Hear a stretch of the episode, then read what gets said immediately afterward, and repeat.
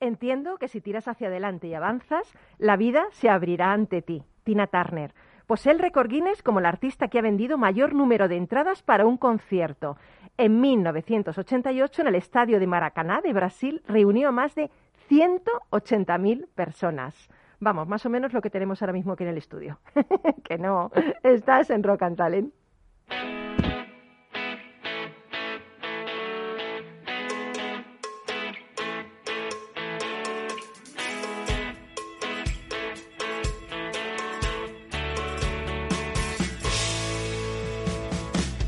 En Capital Radio, Rock and Talent, con Paloma Orozco.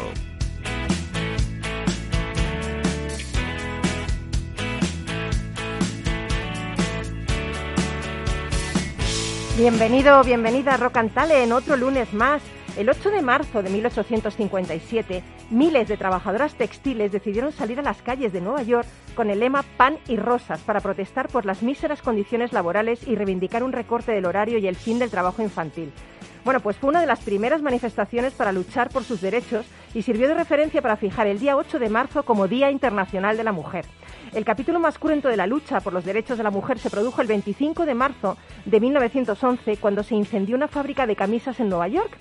123 mujeres y 23 hombres murieron. La mayoría eran jóvenes inmigrantes de entre 14 y 23 años. No pudieron escapar del incendio porque los responsables de la fábrica habían cerrado todas las puertas de las escaleras y de las salidas. Lo bueno es que la tragedia supuso la introducción de nuevas normas de seguridad y salud laboral en Estados Unidos. ¿Y el mundo del rock? Pues ¿qué sería sin las mujeres? Mujeres fuertes, talentosas, influyentes que han marcado tendencia. Mujeres como Tina Turner, la tigresa del rock. Suzy 4, la primera mujer que tocando el banjo se convirtió en una estrella de rock. Joan Jett, que con solo 17 años formó su primera banda, The Runways, compuesta solo por mujeres y con el que lograría un éxito mundial. Eh, Doro Pech, una de las primeras cantantes femeninas de metal en los años 80, y sin Janis Joplin, Wanda Jackson, Shirley Manson. Bueno, hoy en el Día Internacional de la Mujer tenemos unas invitadas, todas mujeres que vienen a celebrar con nosotros. Yo estoy encantada.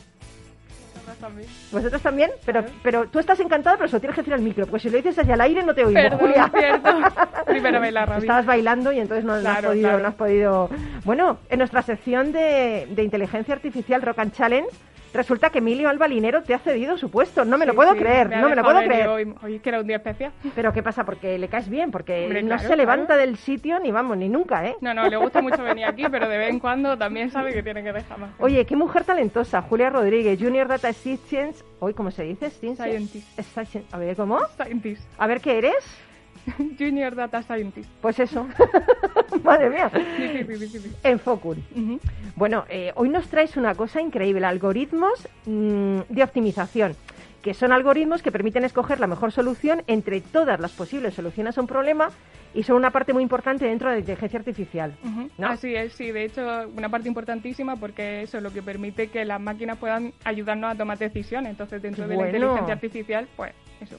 Madre mía, no sabéis lo que está, lo que estáis haciendo, me estáis, estáis creando un monstruo en mí, cada vez estoy aprendiendo más de vosotros. Bueno, pues dentro de un ratito nos cuentas qué es eso de los algoritmos de optimización, ¿no? Genial. Luego tendremos a Pia Mazuela, la tendremos por teléfono, es CEO del Instituto Tecnológico Women's Digital Rights y hablaremos de cómo las mujeres podemos navegar seguras en la red. También va a estar genial. Y luego tenemos aquí a una crack, a Nerea Cuervo, que viene con, con Gerardo Cuervo, que es su padre, y, y este dúo, este dúo aquí, este team, este equipo, ¿no? Este equipazo, nos va a contar eh, la experiencia de Nerea como miembro del Ayuntamiento de Tres Cantos y lo que tuvo que hacer para seguir su sueño, que es luchar por todas las personas que, como ella, tienen discapacidad intelectual, ¿verdad, Nerea? Sí, ¿Qué tal? Estás encantada de estar aquí, ¿no? sí. Ahora me dices sí. que no y me hundes, o sea, bien, ¿no? Bien, ¿Has venido con ánimo? ¿Has desayunado bien? Sí, Para hablar ahí sí, bien. eh, sí, he cenado este, un yogur con cereales. Muy bien, eso es lo que hay que desayunar, fenomenal. Y Gerardo, qué bien, ¿no? Aquí con tu niña. Sí, muy bueno, bien. con tu niña, cuando ya es grande. Bueno, la verdad es que yo, a- hablan de la madre de la pantoja, pues el padre de la idea. Oye, yo siempre he dicho que el padre de la pantoja era mi padre, pero ahora reconozco otro, que es verdad que los padres siempre hay apoyando a sus hijas. Sí, señor, muy bien, muy bien, Bueno, como debe es que ser. tengo 32 años, voy a cumplir 33. Ahí está. Todavía se puede decir, nosotras, ¿verdad? Bueno, Julia también, yo no lo digo, no lo digo, Nerea. Bueno, pues a los mandos de todo esto, hoy no está el duende, pero está Miki Garay, que es un super crack de las ondas y de la música, y lo primero que nos va a poner es una canción de una mujer que a mí me encanta. ¿Sabéis quién? Tina Turner. claro, comenzamos.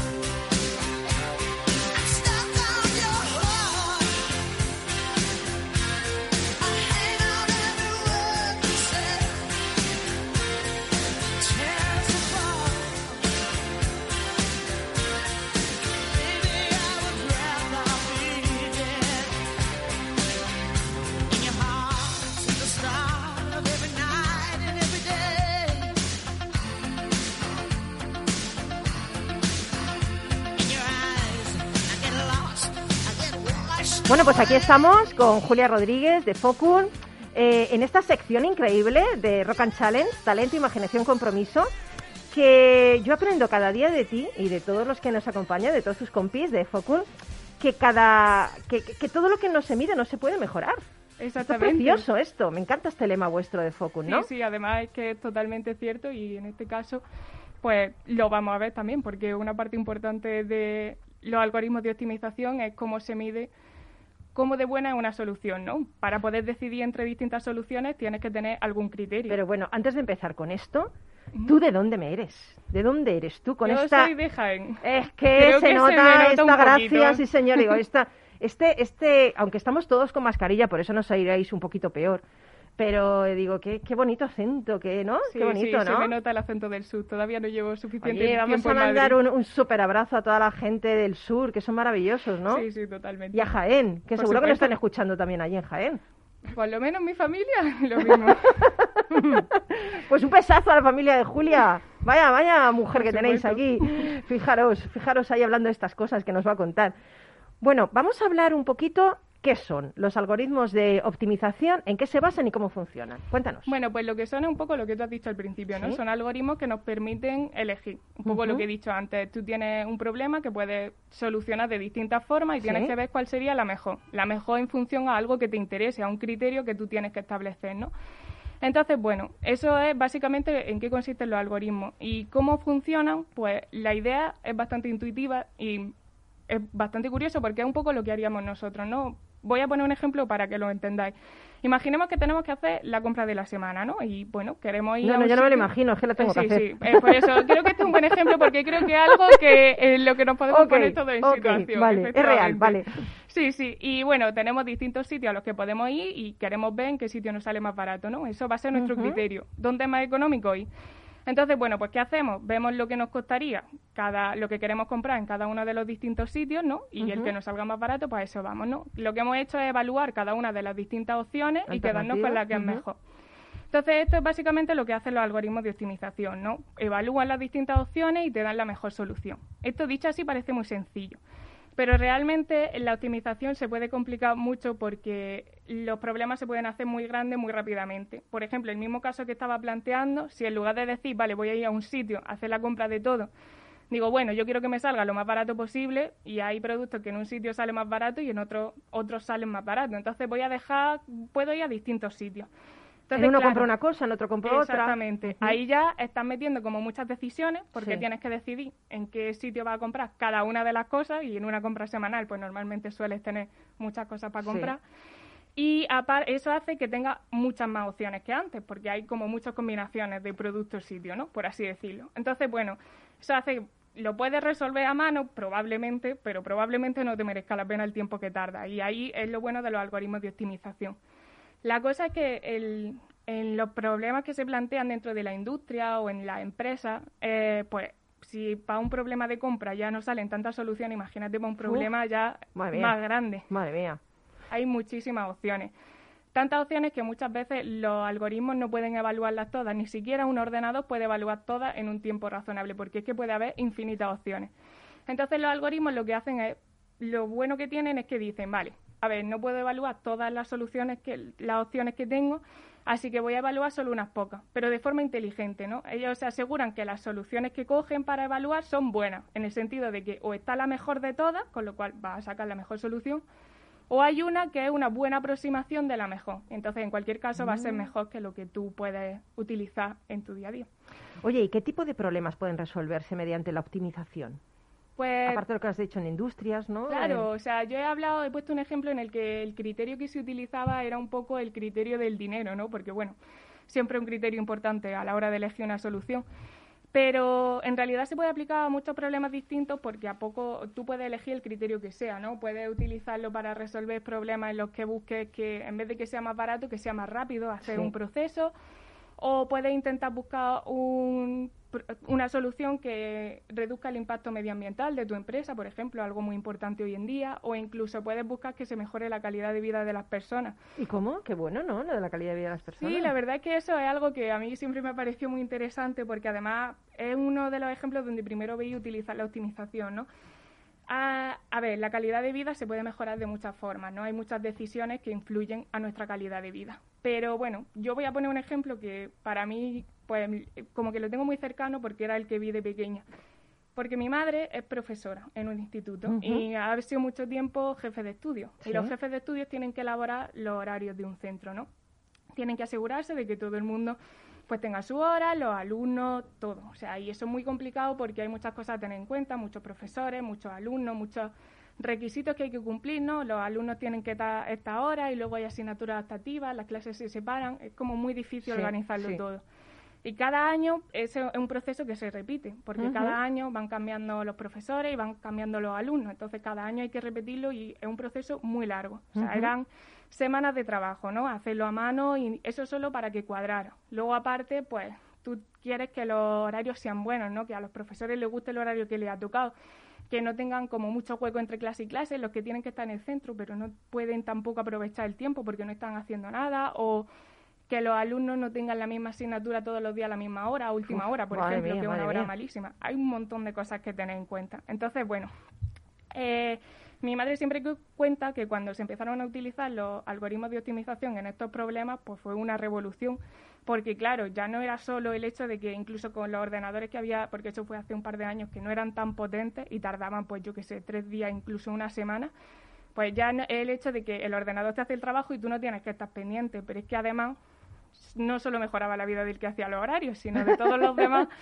Porque, claro, los horarios. la mejor solución, ¿no? Claro, exactamente. Tú le decías, tu criterio en este caso era, pues mira, que los horarios tengan muy poco hueco, que no haya asignaturas siempre a la misma hora.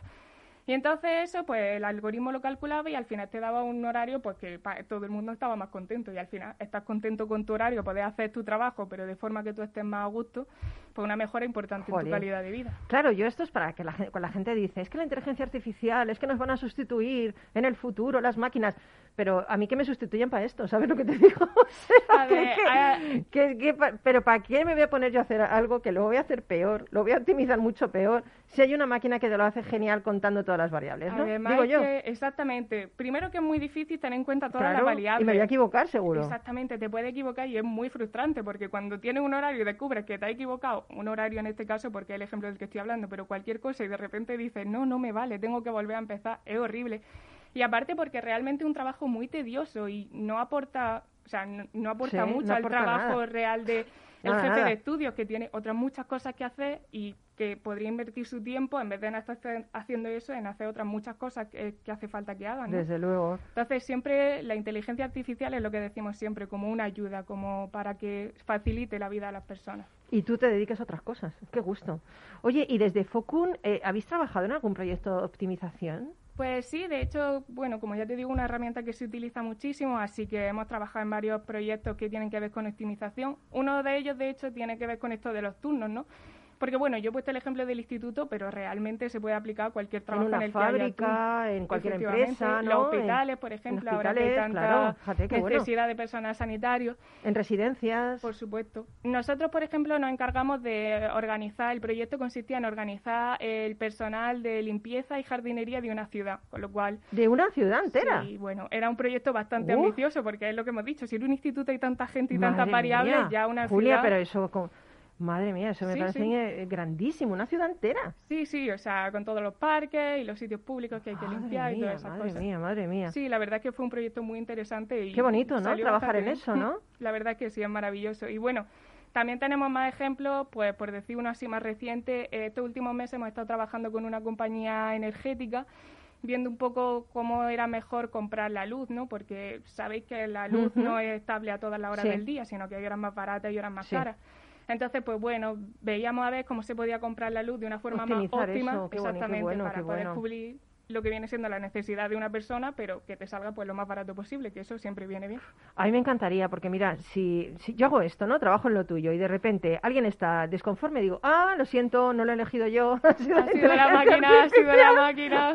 no me digas nada. No, hombre, siempre. La verdad es que lo bueno que tienen estos problemas es que son Todo el como mundo muy... se pone contento flexible en el sentido de si hay algo, si hay algo de la solución que no te gusta, realmente, por ejemplo, en el horario, pues mira, a un profesor le ha tocado que tiene que ir a primera hora y le viene fatal porque tiene que cuidar a su hijo o lo que sea. Cámbiame Pues se le puede pedir, se le puede pedir de, de decirle, bueno, te meto esta condición nueva y tú ya me haces, me das otro bueno, horario si qué puedes. interesante, de verdad.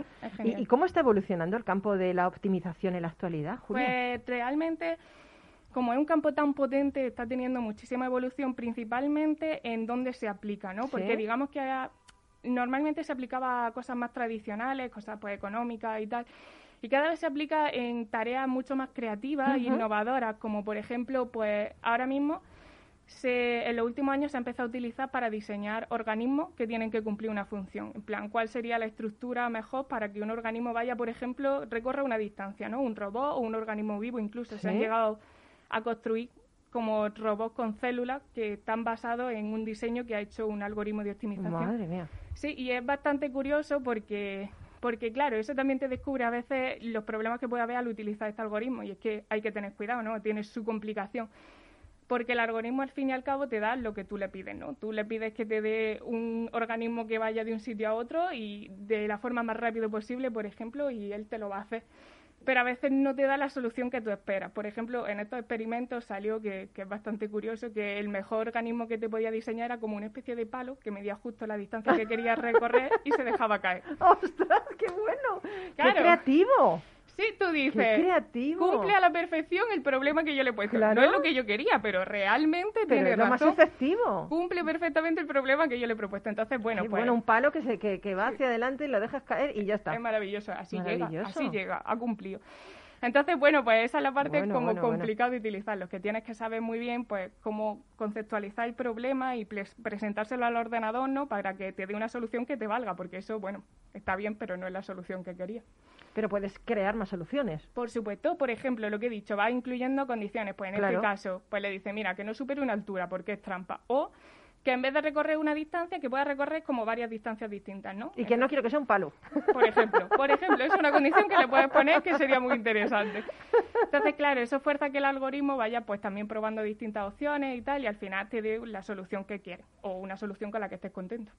Ostras, qué interesante trabajar en lo tuyo. Sí, la verdad es que sí, yo he tenido mucha suerte de poder dedicarme a esto. Y es Oye, ¿tú maravilloso. siempre has querido hacer esto? Pues la verdad es que el campo de la inteligencia artificial no la conocía. Yo siempre he querido hacer matemáticas desde que soy muy pequeña. Mi madre ha hecho matemáticas también y, bueno, digamos que si en mi casa como Oye, que tú has había- tenido la profe en casa, oye. Sí, sí, he Ah, eso es jugar con ventaja, eso es jugar con ventaja. Que mm, ella ni en ningún momento me hizo elegir su carrera ni nada, pero bueno, tenía Tú lo viste en casa y te gustaba. Claro, tenía Mm. como esa pasión y te la transmitía y a mí siempre me han gustado mucho las matemáticas. Entonces yo hice la carrera y poco a poco vas descubriendo las cosas a las que se puede aplicar y que hay cosas muy interesantes por ahí que se están haciendo y que tú puedes participar y pues llama la atención. Y bueno, llegué a Focum y Qué bueno, porque es que yo te lo pregunto porque hoy estamos en el Día Internacional de la Mujer efectivamente. y hay muchas mujeres en el pasado que no tuvieron la opción de elegir, ¿no? Que, que por lo menos ahora tenemos la opción de elegir y de, y de trabajar lo que queremos. Exacto. ¿Y cuántas buenas científicas hay?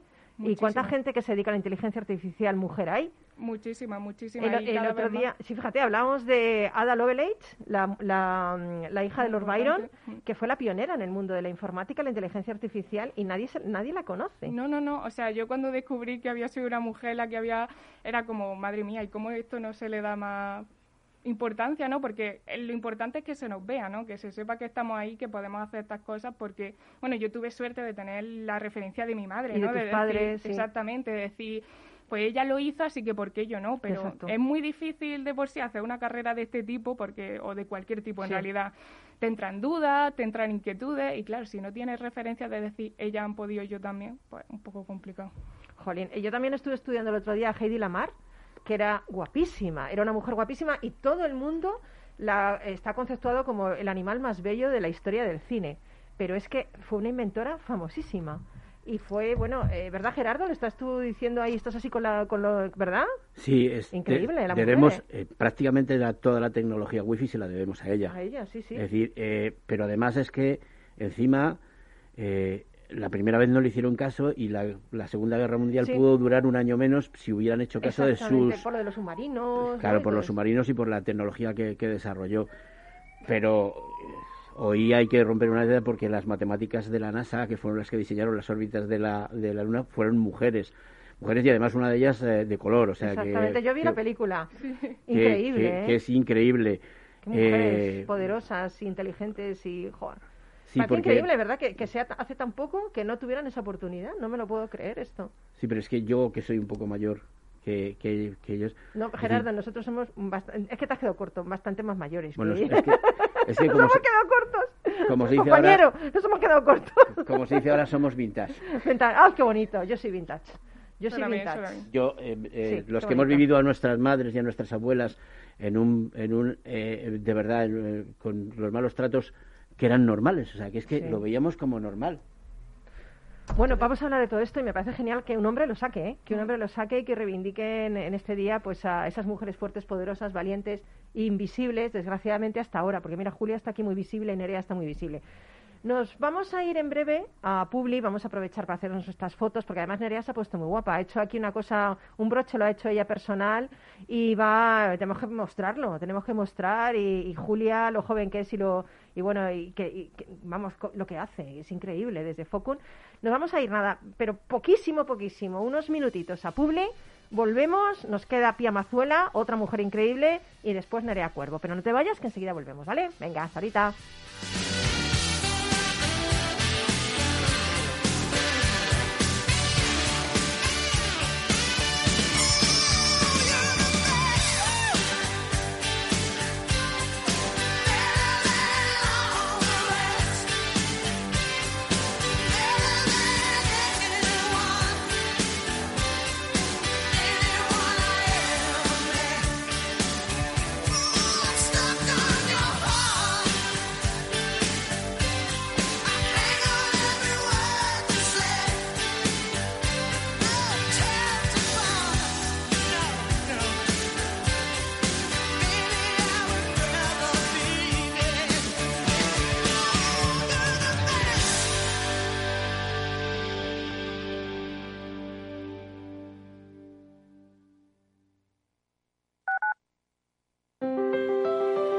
Te gusta la cocina gallega de siempre, en el Mesón Gallego 1 y el Mesón Gallego 2 encontrarás los mejores pescados y mariscos de las costas junto a recetas de la Galicia interior, además de las carnes de Sanabria y los mejores embutidos de Zamora y nuestra terraza. Te esperamos en la calle Muller 35, teléfono 91 579 3623 y en la Plaza de la Remonta 13, teléfono 91 579 0769. Una recomendación del programa gastronómico Mesa y Descanso.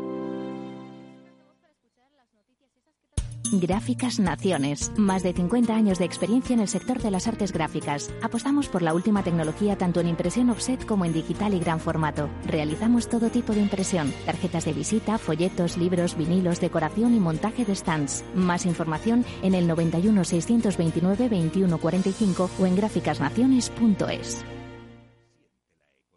Capital Radio.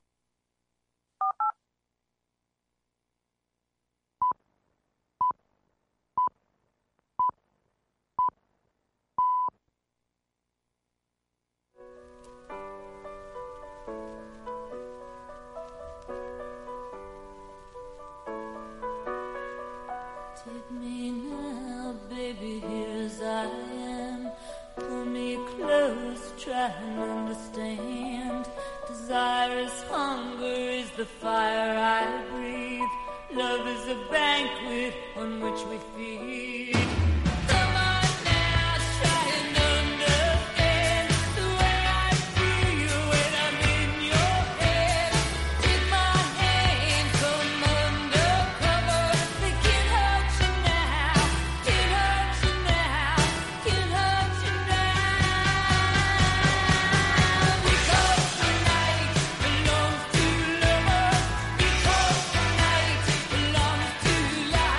Rock Talent con Paloma Orozco.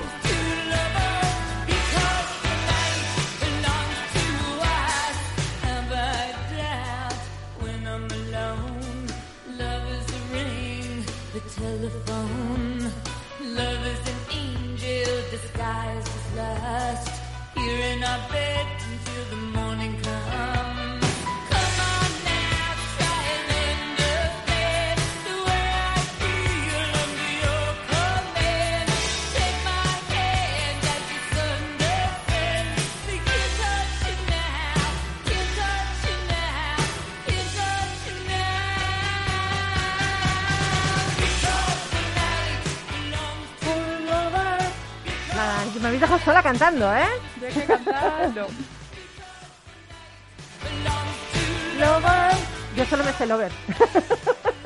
Yo hago na na na na na na na Lovers. Queda bonito, ¿no? Eh, de- Queda mejor- bien. A ver, dejemos a esta mujer que cante mejor, que canta mejor que yo, porque hoy no va a llover en Madrid, ¿entiendes? Entonces, si empezamos a cantar chungo. Bueno, con esta maravillosa canción vamos a recibir a una maravillosa mujer que, que la tenemos al otro lado del teléfono y es Pía Mazuela. Pía, ¿qué tal? Buenos días. Sí, hola, para maravillosa Patti Smith. Esa sí queda maravillosa. Anda, mira, mira, ¿eh? Sí, sí, muy bien, ¿eh? Oye, te lo he puesto aquí la prueba y la has superado, ¿eh? Sí, prueba superada, venga. Venga, vamos a por la siguiente, vamos a por la siguiente. Bueno, yo quiero decir, antes de, de hablar contigo, quiero introducir un poco lo que haces, que es maravilloso. ¿eh? Eh, como el mundo es cada vez más digital, las amenazas son también cada vez más digitales, ¿no? Y también para las mujeres. Yo tengo unos Sí. datos. Según los últimos datos, el 73% de las mujeres ha sufrido violencia en Internet. 9 millones eh, de niñas de la Unión Europea han sufrido episodios de violencia graves. El 90% de las coacciones en la red que emplean fotografías y vídeos íntimos afectan a mujeres y niñas. Es un problema grave y además es un problema global, ¿no? Bueno, pues entonces tú has, has cogido todos estos datos y con el objetivo de aportar soluciones para estas mujeres que sufren acoso en la red o, o que ven pues sus derechos vulnerados en Internet, pues eh, has fundado una empresa, un instituto tecnológico, Women's Digital Rights, ¿no? Y, y bueno, que me parece genial. Cuéntanos, cuéntanos cómo ha sido esto de fundar esta empresa, Pía. Bueno, es, es eh, fruto de la necesidad, ¿eh? Se ha evidenciado un problema y las mujeres inquietas, como yo, eh, pues nos hemos puesto a pensar, un grupo de mujeres, eh, qué soluciones habría y no se nos ha ocurrido más que, que bueno que encontrar soluciones tecnológicas eh, porque otra hay ya entidades que hacen esto eh, eh, pero no dando unas soluciones inmediatas y tecnológicas que es lo que queremos hacer nosotros vale y acabamos de empezar ya hemos ya tenemos un- una herramienta que que busca eh, borra contenido y documenta todo el proceso eh, y ahora se trata de encontrar eh, otras herramientas o desarrollarlas que puedan eh, ayudarnos en este en este proceso de, de, de de asegurar una experiencia libre, segura y propia también en el entorno digital, sí. Oye, hay, sí, hay una, una conciencia en Internet como que todo el mundo puede decir lo que te dé la gana de cualquier persona, que puedes amenazar a quien quieras, que puedes insultar a quien te dé la gana, esto es un campo libre y no hay ninguna consecuencia, ¿no? Exactamente, pero es una sensación, ¿eh? En realidad los derechos están ahí y, y rigen aquí y allá. Y lo que estamos haciendo es viendo un reflejo de lo que de lo que o- hacemos o nos gustaría hacer fuera del, del contexto digital, ¿vale? O sea, esto es un reflejo de lo que pasa en la, en la vida real. Pero ¿qué pasa? Que el anonimato esto pues eh, fortalece esas esa esa sentido de in- invul- invulnerabilidad, ¿no? Ya. Eh, sí, entonces ahí está, es lo que dices tú, puede, pa- parece que puedes hacer cualquier cosa. Insultar en a la realidad no. ¿eh? en realidad de, no. Bueno, de todas maneras, yo he visto casos de, de mujeres, ¿no? Que pues las han colgado vídeos, a lo mejor desnudas, o, y, y, bueno, estas personas han, quita- han llegado a quitarse hasta la vida. O sea, quiere decir que esto es un tema grave, ¿no?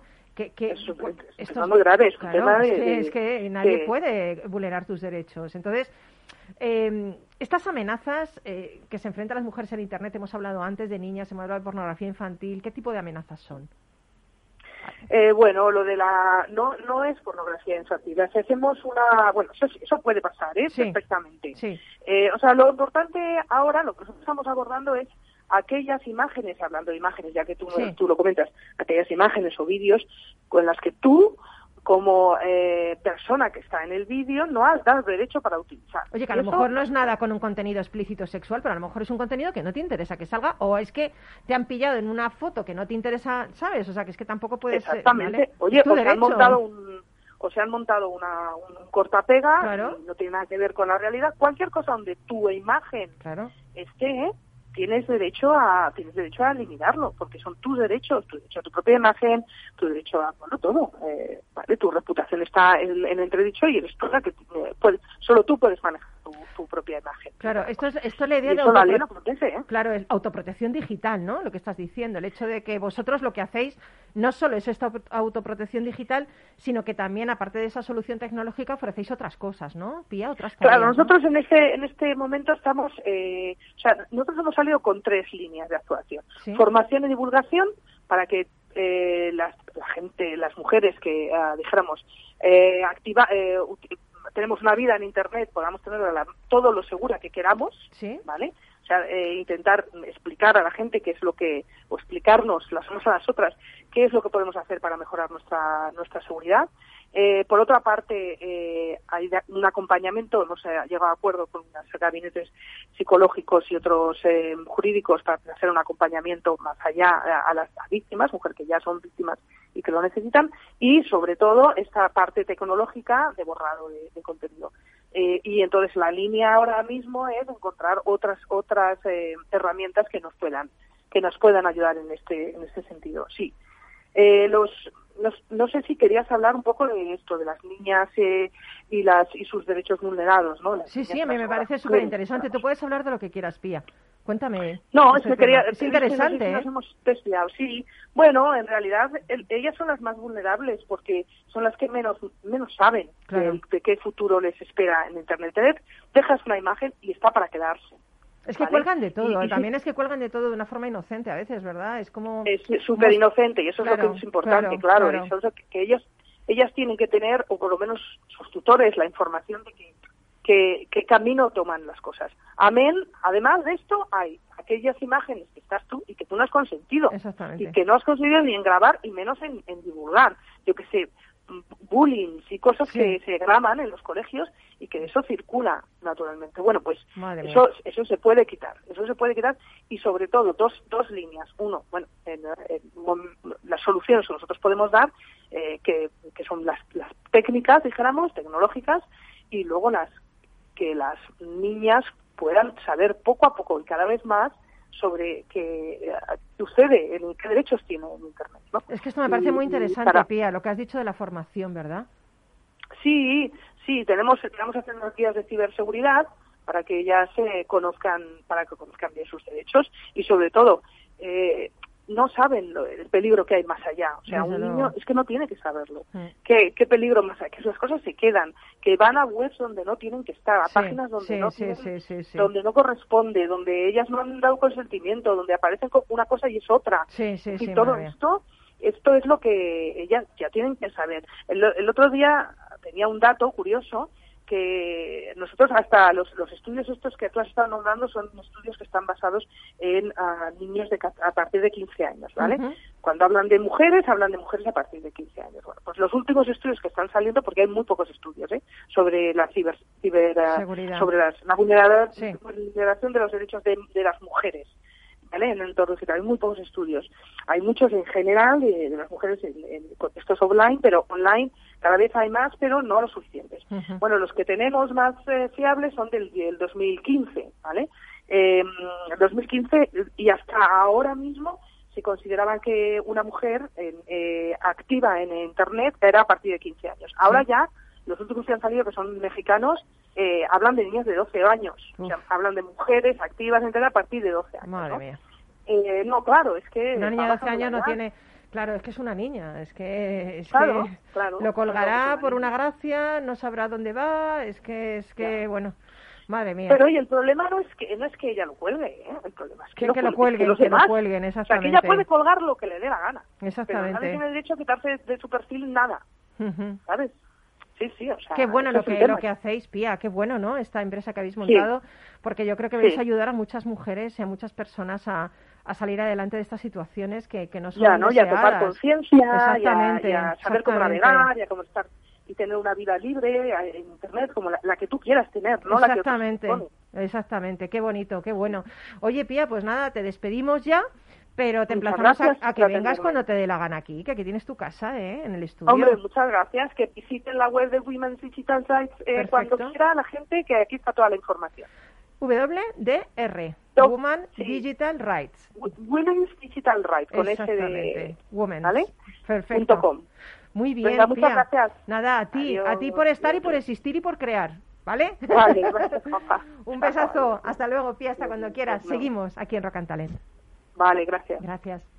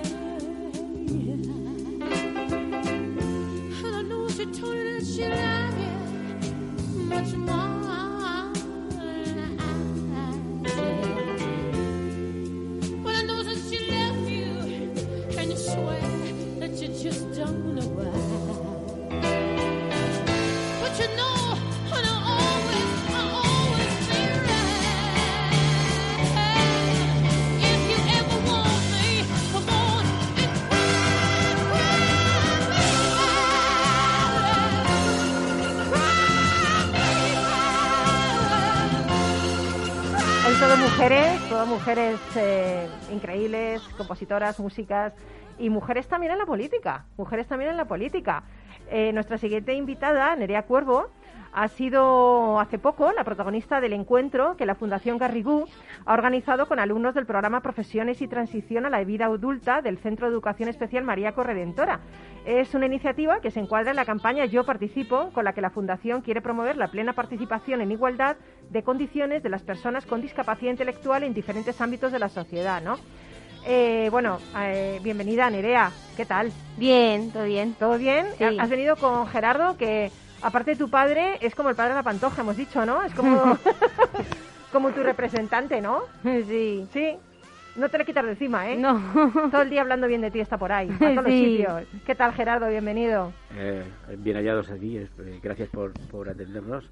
No, gracias Y- a vosotros por venir y por ser ejemplo, ¿no? Y la verdad es que sí, orgulloso. Hombre, por supuesto, me comentabas fuera de micro que cuando, si se, se puede contar, ¿no? Si cuando nació Nerea, ¿qué te dijeron los médicos? Bueno, al cumplir los seis años me dijo, me dijeron eh, un gabinete que no iba a ser capaz ni de atarse los zapatos, que mejor era estar en un grupo y que no, que nada, que, que me recordó al infierno de Dante, olvidar toda. ¿Dónde está este gabinete para no ir nunca?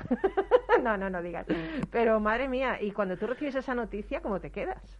No, yo obviamente eh, dije, además me lo dijeron y dije, mira, esta va a currar más que su hermano, porque tiene un hermano mayor, porque obviamente la única solución es currar. Exactamente. Mi abuelo decía que el éxito solo está antes que el trabajo en el diccionario.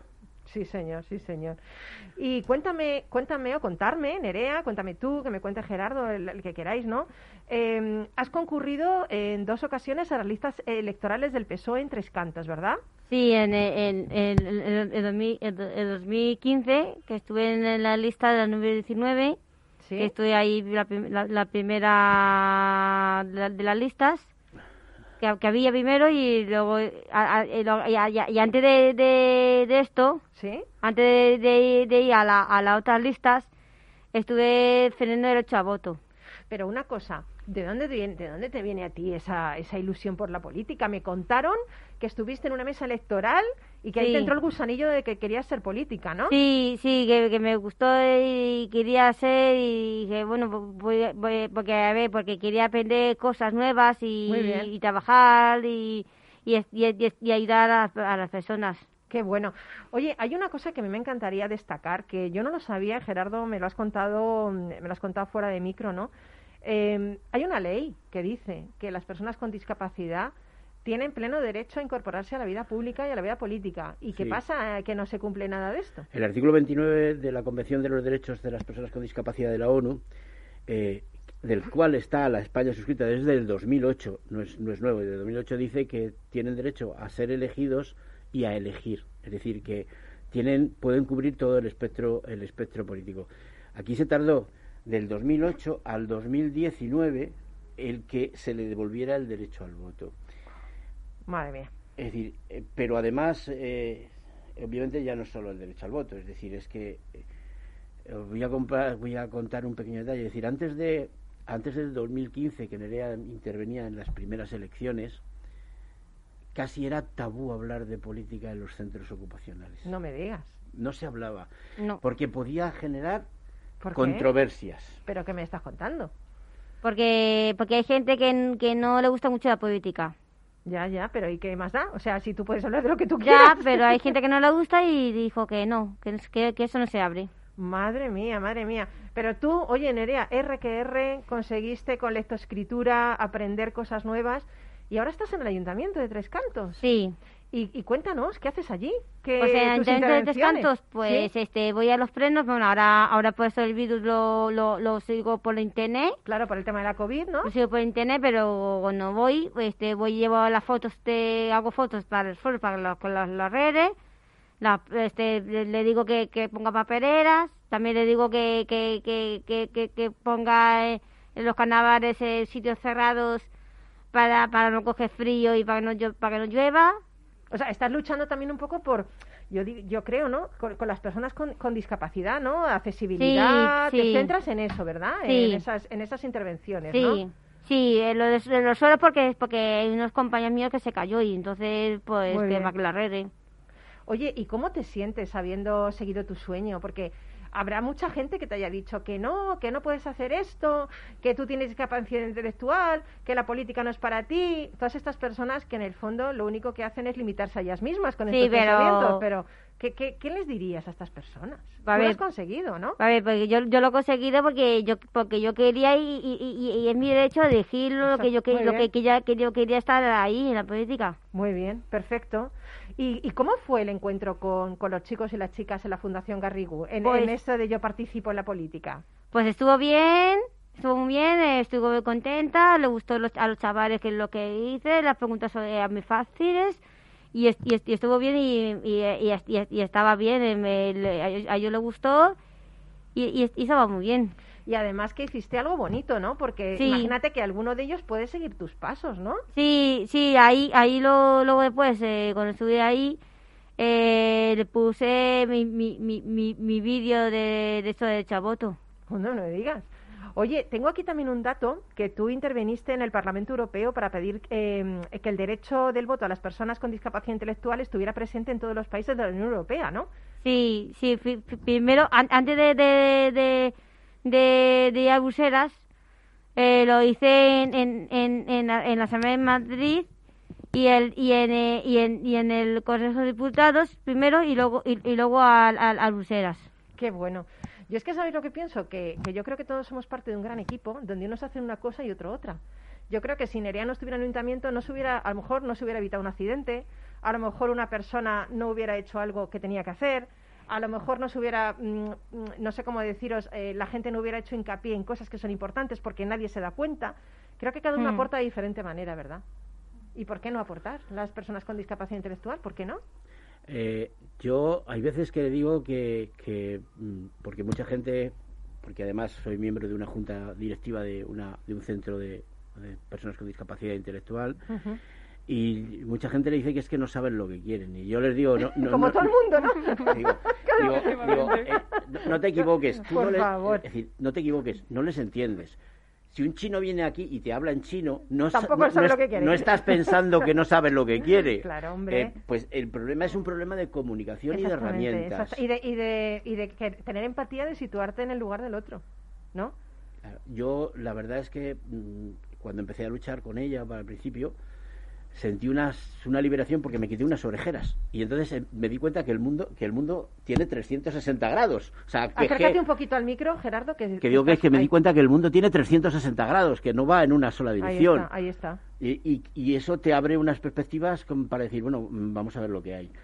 Y la verdad es que yo me sorprende cada día. Es decir, yo tengo que luchar con algunos padres que dicen que yo sé lo que quiere mi hijo. Y alguna vez le digo, pues mira, no tengo ni idea de lo que quiere la mía. Pero te puedes creer que cual- como cualquier padre con sus hijos, ¿no? O sea, es que es muy difícil saber lo que quiere otro ser humano.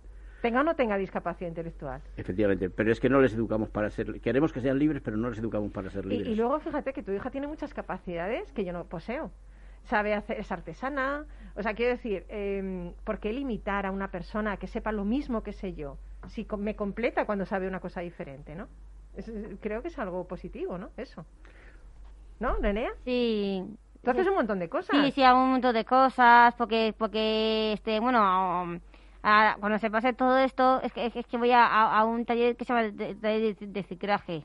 Joder, encima recicla. Vamos, haces artesana, recicla política. Me Sí, estoy sí, y, sintiendo- ade- y además, y además, este, Me estoy bueno, sintiendo en- pequeñita, en, ¿eh? en, en- en- en un mercadillo de Navidad, eh, me pongo con mi madre, mi madre también hace cosas y yo también, y, y nos ponemos a vender.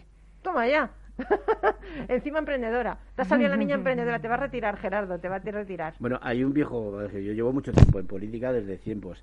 Entonces, mis compañeros de política me han dicho que ha pasado de ser eh, eh, Gerardo a Ya- ser el padre de Nerea. O sea, directamente. Ya no eres importante. Directamente. Yo ya no soy Gerardo, yo Ya soy el no padre eres- de Nerea y con mucho orgullo, de verdad. o sea, Ya no eres importante. ¿Qué No, vamos a ella- hacer? Ella, ella, es, ella es la, la que transmite y la que lleva, porque además ya ves la fuerza que tiene. Sí, sí, sí, madre mía, madre mía. Y además me gusta, me gusta porque es una persona, yo siempre Mm. digo que, que todas las mujeres y hombres que nos escuchan, ¿no? Que desean seguir sus sueños, seguir su corazón. Y, todo, y mucha gente que les dice que no puede, ¿no? Esa gente que, que, que no puede porque no lo han intentado. O sea, intentan transmitirnos el miedo y la limitación que ellos tienen en su propio corazón. Tú tienes que hacer siempre lo que, lo que tú crees que debes hacer, ¿no? Aunque te equivoques, seguir tus sueños, ¿verdad, Nerea? Tú piensas Eh, eso, ¿no? sí, sí, sí, y, y además también eh, hay otros derechos que, que- o- otro, otro derecho que, que, que, te- que tenemos que cumplirlo y, y seguir trabajándolo. Exactamente, muy bien. Pues a mí me encantaría que pudiera entrar Fran Cabello, Fran Cabello para que nos contara qué va a pasar, porque estamos todo en, estamos en, en, en, Rock and Talent haciendo ese especial Día de la Mujer y me gustaría que Fran también entrara y que nos contara también qué va a haber qué va a haber en, en este en este programa que viene después, ¿no? Entonces ha sido como una especie de atraco, ha sido un atraco, pero ¿qué tal, Fran? Buenos días. Te hemos atracado. Muy buenos días. Bueno, pero estamos encantados porque estamos con los invitados previos que vamos a tener en este ¿Y- programa. ¿Y, cuáles vamos a tener? Y vengo escuchándote en el coche y qué maravilla es escucharte, ¿eh, Qué Paloma? bien, pues lo mismo que a ti, compañero. Cuéntanos, ¿qué vas a tener en el programa después? Parte del equipo de CEXA, mujeres, protagonistas hoy en el Día Internacional de la Mujer, con Joana Frontela, con Niurka Sancho, con Margarita Marcos, toda del equipo de, de CEPSA. Y va a venir también la directora de Recursos Humanos de, de ILSA. Va a estar con nosotros Ana Ortín, que es directora de Sistemas de Información de, de San Miguel, y me está esperando en Enaire Lourdes Mesado, que es eh, la experta en transformación eh, digital. Hoy, la mujer protagonista desde la visibilidad. Luego entraremos en el debate que queráis, ¿eh? pero desde la visibilidad, que es lo que llevamos haciendo durante los últimos 18 años con expertos casi casi en su mayoría, en un tanto por ciento, mujeres ya en recursos humanos. Eso no ocurría, Paloma, hace, bien, por hace más de 10 Sí, años. ¿eh? desde luego. Y tú ayudas a eso. Pero oye, esto en vez de foro, foro de recursos humanos es el camarote de los hermanos Mars. Bueno, entrarán eh, por teléfono, Ya, ya, entrarán por imagino, Skype, ya, todo con seguridad, todo todo. con las medidas de seguridad y, que y con hacemos la aquí en mascarilla Capital que Radio. estamos todo el rato puestos. Por supuesto. Oye, Me voy a acabar de, sí, sí, vete, vete, vete, de vete. preparar el programa. Me ¿eh? encanta, voy a estar escuchándote después. Estamos enseguida con todos ustedes. Gracias, Paloma. Venga, Adiós, hasta ahora. adiós. Bueno, habéis visto, ¿no? Qué programón tenemos después también con, con el gran Fran Cabello, super Fran Cabello. Bueno, pues Nerea, me ha encantado. Me ha Ah, vale. encantado hablar contigo. Sí, este, espera, antes de acabar, Sí, muy bien. Di lo que tú, te- lo que tú quieras. Tenemos tiempo. antes de acabar, pues, este, citar a, todas las mujeres, eh, esto desde el Día de la Mujer, que es especial, y también a mi madre, que es su cumpleaños, Anda, mira. y a, una, y a- y a una que conozco. Oye, ah, eh, pero tu madre, su cumpleaños, qué ilusión que le feliciten por la radio, ¿no? Sí, ¿Sí? ¿Te hace ilusión? sí. Qué guay.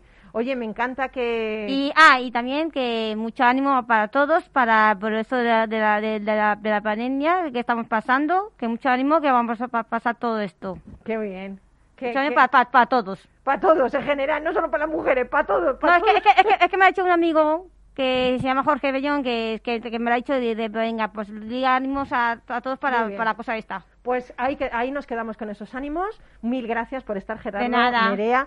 Nos vamos con una historia que os va a gustar.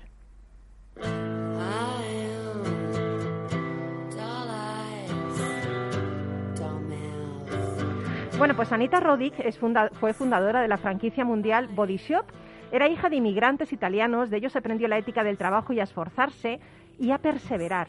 Visionaria en los negocios y de la cosmética natural, promotora del comercio justo, activista en derechos humanos, defensora del medio ambiente, Anita fue la mujer que cambió el mundo de los negocios, pionera de un nuevo concepto de empresa, la empresa responsable. Ella nos dejó varias frases que a mí me encantan y que quiero compartir hoy contigo. Dice, no importa lo que hagas, sé diferente. Si eres diferente, destacarás. No hay respuesta científica para el éxito, no puedes definirlo, simplemente tienes que vivirlo y hacerlo. Lo que ahora se necesita es una revolución de la bondad. Para tener éxito hay que creer en algo con tanta pasión que se convierta en realidad. Así que yo te animo en este 8 de marzo a que como mujer entiendas tu rol y tu poder como parte de la sociedad en la que vivimos. Si adquirimos conciencia de nuestro papel como mujeres, seremos capaces de contribuir a una sociedad más justa. Cada hombre, cada mujer y cada niño tiene el derecho a estar libre de discriminación basada en género, raza, etnia, orientación sexual u otra condición. Así que pon hoy tu granito de arena para hacer una sociedad mucho más justa y humana. Ah, por cierto, antes de irme, ¿sabes cuál es la frase favorita mía de Anita Roddick? Si crees que eres demasiado pequeño para producir algún impacto, trata de irte a la cama con un mosquito en la habitación. Nos vamos, mil gracias a todos los que habéis compartido hoy Rock and y a ti gracias como siempre por estar ahí. Adiós, Miki Garay, chao todos. Besitos, chao, nos vamos.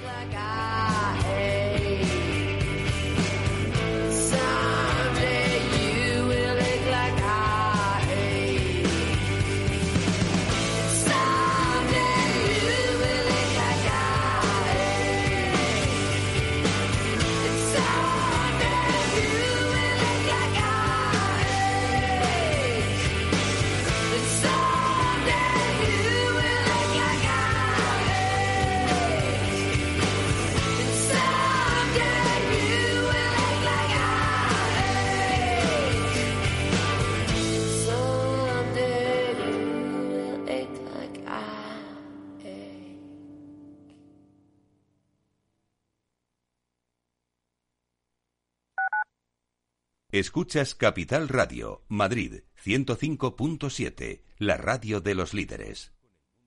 Disfruta de la mejor cocina gallega en Montes de Galicia. Todo un clásico moderno en el barrio de Salamanca. Disfruta de la variada dieta atlántica, de las mejores carnes y pescados tratados con respeto y transparencia y regados con una de las mejores bodegas de la zona. En grupo, en familia o en pareja, Montes de Galicia te ofrece el espacio perfecto en cada ocasión.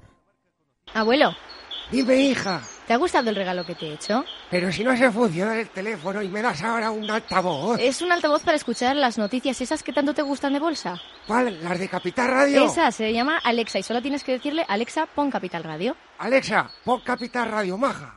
Te damos la bienvenida a Capital Radio. Puedes escuchar la señal en directo o nuestros mejores audios en formato podcast. Directo o podcast. ¿Qué quieres escuchar? Al final me va a gustar a mí el aparato este. Capital Radio. Siente la economía. Ramón Tamames, catedrático de Estructura Económica. Si es que está escrito desde el Génesis, capítulo 42, el sueño de Faraón que interpreta José, los siete años de bonanza y los siete años de crisis, las vacas que salen del Nilo, etc. Es, es que está dicho en la Biblia. Capital Radio. Te escuchamos. Esto te estás perdiendo si no escuchas a Luis Vicente Muñoz en Capital, La Bolsa y la Vida. Clemente Fernández, expresidente de Amper y encabeza a los minoristas de Abengoa. Al no haber posibilidad de crédito cíclico, pues yo creo que habrá que acudir ya a la SEPI, ¿no? un rescate de, de SEPI. No te confundas. Capital, La Bolsa y la Vida con Luis Vicente Muñoz, el original.